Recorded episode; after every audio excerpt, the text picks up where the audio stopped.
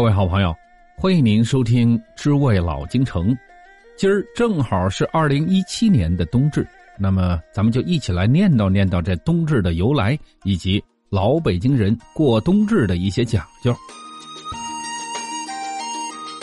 这冬至按照咱们国家传统的历法来说，它是五日为一候，三候为一气，三气为一节，两节为一时，四时为一岁。一岁以冬至为始，那么这一年里边呢，有了十二个节跟十二气合起来叫做二十四节气。这个呢，也就是择日学上所说的节气。这择日学上，它就是按照节气来选定吉刻的。咱们常说的农历，实际上呢，它是阳历和阴历的结合。这阳历呢，就是把太阳运行周期分为十二段，再化为二十四节气。节气的日子口呢，赶上哪天是哪天，不跟月份较劲儿。这阴历呢，是按照月亮运行的周期来定的，纯粹的月份一节一气都是一个月。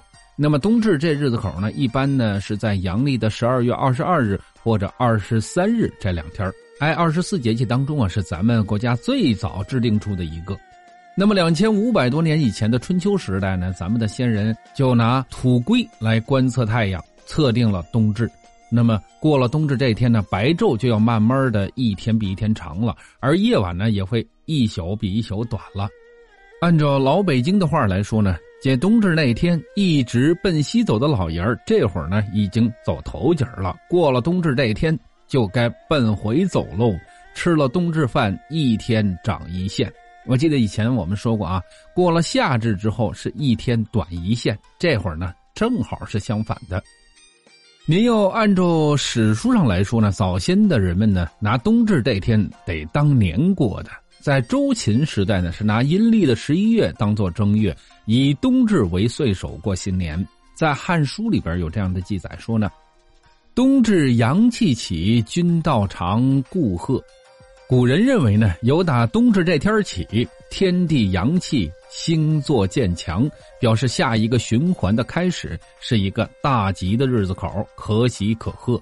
在《周礼·春官神事》里边也有这样的记载，说呢，以冬日至，至天神人鬼，人们要祈求于消除国内的疫疾，减少荒年以及人民的饥饿和死亡。一直到了汉武帝那年头呢，采用夏历把冬至才跟十一月份给分开了，人们这才拿冬至当一个节过，那会儿叫做贺冬。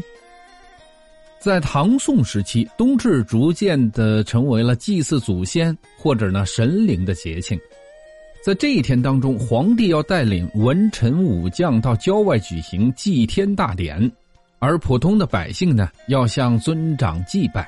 南宋的孟元老所写的《东京梦华录》里边有这样的记载，说呢：十一月冬至，京师最重此节，虽至平者，一年之间积累嫁戒，至此日更易新衣，备办饮食，享祀先祖，官放官谱，庆祝往来，一如年之。明清两代的时候呢，皇帝也有祭天大典，说是。冬至交天，那么朝廷里的百官要向皇帝呈递贺表，相互要投辞祝贺，就像过年一样的红火。在满清的时候呢，有的旗人为了消灾祈福，就在冬至这天的五更时分，邀请本家的嫡亲姑表以及挚友齐聚庭院席地而坐。用矮脚桌供上天地马或者呢牌位，杀猪祭天，顺便呢祭祀松杆子，就是两三丈高的旗杆。这顶端呢是葫芦形的，这稍下呢是雕斗，这斗下为悬旗，代表着是祖先。祭祀结束之后呢，亲朋好友的会坐在一起围吃白肉，这种白肉叫做神鱼，这个鱼呢是剩余的鱼。这种神鱼呢，主人自己是不能吃的。是要分给亲朋好友以及看街的更夫们来享用的，这样才能够为自己和家人免灾祈福，带来好运。到了民国以来呢，人们过冬至的心气儿跟热闹劲儿呢就渐渐的没了。这个呢，也不仅仅是朝廷政府不再举行祭天祭祀的节点，还有呢，就是人们逐渐的接受了现代科学，认识到了所谓的自然规律是不以人的愿望而转移的，老天爷管不了人间的许多事情，人们呢也就不再去过多的祈求上天的帮助了。不过呢，咱们话还得返回来说，冬至这天是庆典也好，是讲究也罢。这里边有许多传统的习俗，还是很有价值的。不仅有文化、有道理，而且呢，讲究文明礼仪，讲究孝道和谐，也跟现而今咱们的社会所倡导和追求的是相吻合的，是很值得咱们传承下去。冬至这天呢，咱们国家很多地界也都有着不同的方式祝贺冬至到来的习俗。挨这儿呢，很多人都知道冬至饺子，夏至面。那您知道为什么冬至要吃饺子吗？其实呢，冬至这一天，无论贫富都要吃饺子，是老年间传下来的习俗，为的是纪念医圣张仲景寒冬舍药救世的善举。张仲景的《伤寒论》里边呢，集医家之大成，被历代医者奉为经典。那么张仲景也有名言说呢。进则救世，退则救民。不能为良相，亦能为良医。张仲景在东汉的时候呢，他当过长沙的太守，访病施药，大唐行医。后来呢，毅然辞官回老家为乡民治病。那年他回老家的时候呢，正是冬季天他看到白河两岸的乡亲们呢，面黄肌瘦，饥寒交迫，不少人的耳朵都冻烂了。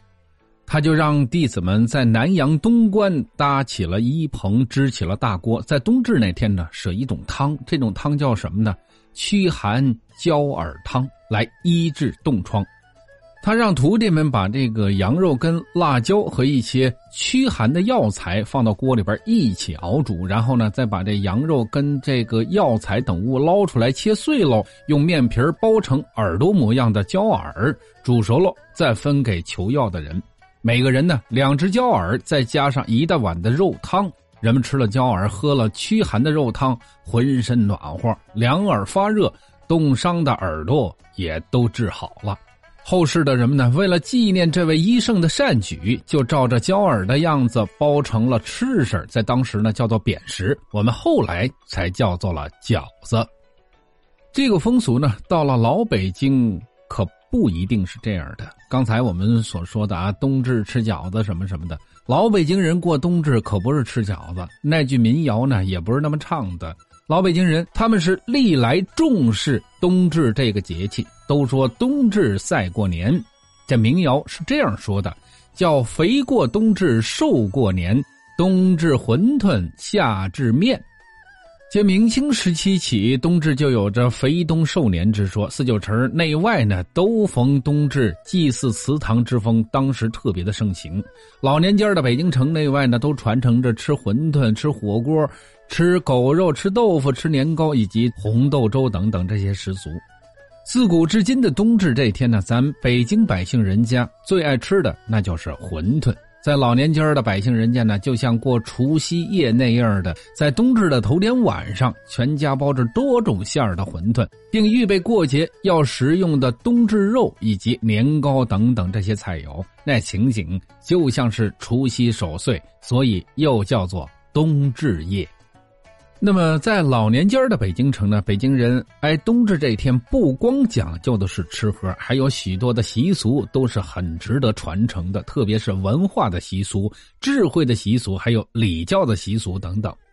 这头样要说的，那就是冬至这天要开启编黄历的习俗。在老北京呢，元代以后，皇宫在冬至这一天要有向官吏赐送新历书的习俗。而编印历书呢，我们俗称的黄历的习俗一直延续至今。老北京在民间呢，自冬月起，在街面上就有新历书出售。黄历呢，曾经是老年间百姓家最常用的百科全书。在这一天呢，还有一项活动，那就是学子举行拜师活动。甭管是城里还是乡下，但凡是教书先生的家中，都会像过大节一样。在厅房高挂孔子像，上书“大哉至圣先师孔子”。学生们呢要在先生的带领下，在孔子像前行跪拜礼。完毕之后呢，有学董带领学生们挨次向先生请安。礼毕之后，学生还要在先生家中抢着做一些家务活教书先生也要设宴招待前来拜师的学生们。学生们呢，祭完孔，拜完师，完毕之后，同学之间还要互拜。先生训诫之后，就要停课放学，就相当于现在的放寒假。这些孩子们就可以自由了，回家预备过年。其实呢，在老年间冬至这一天的习俗还有很多，我们呢只不过是举了几个例子。现而今，人们对于节日的观念已经有些淡然了，因为天天这些吃吃呢，就跟过年似的，想啥吃啥都有。